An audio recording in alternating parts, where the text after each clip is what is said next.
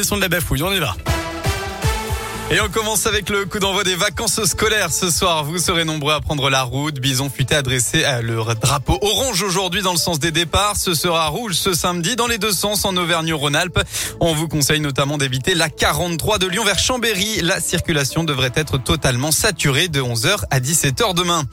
À la une, face à l'amélioration de la situation sanitaire, le gouvernement a annoncé un allègement du protocole dans les écoles et la fin du port du masque dans certains lieux clos. C'est le signe d'un optimiste qui gagne du terrain. Olivier Véran a justifié donc ces mesures par l'amélioration de la situation sanitaire. Du côté des écoles, plus de masques dans les récrés, que ce soit pour les enfants ou pour les adultes. Plus de masques non plus pour les activités sportives à l'intérieur.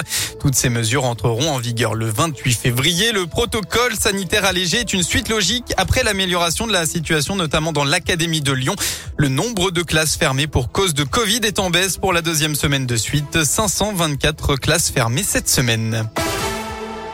Le maire de Lyon à la rencontre de la police municipale ce matin à la Guillotière. Grégory Doucet en a profité pour annoncer le début des travaux lundi place Gabriel Péry.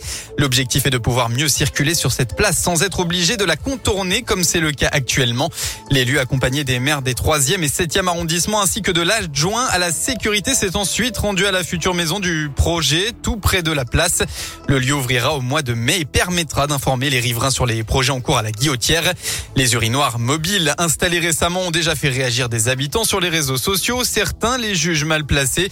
Nous pouvons tout à fait entendre que les premières installations n'étaient pas convenables, a répondu l'adjoint à la sécurité Mohamed Chii. Certains de ces urinoirs ont d'ailleurs été déplacés.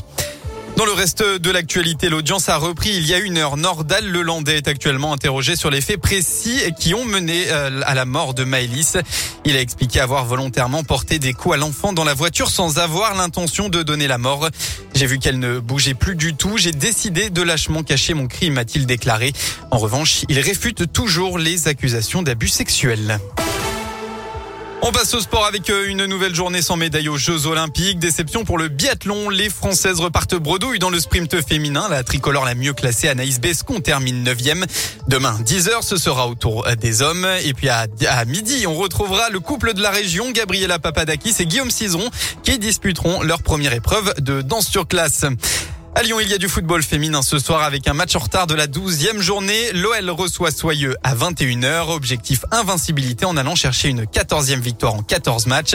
Et puis enfin en basket de l'Euroleague, Lasvel reçoit les Grecs du Panathinaikos Athènes à 20h.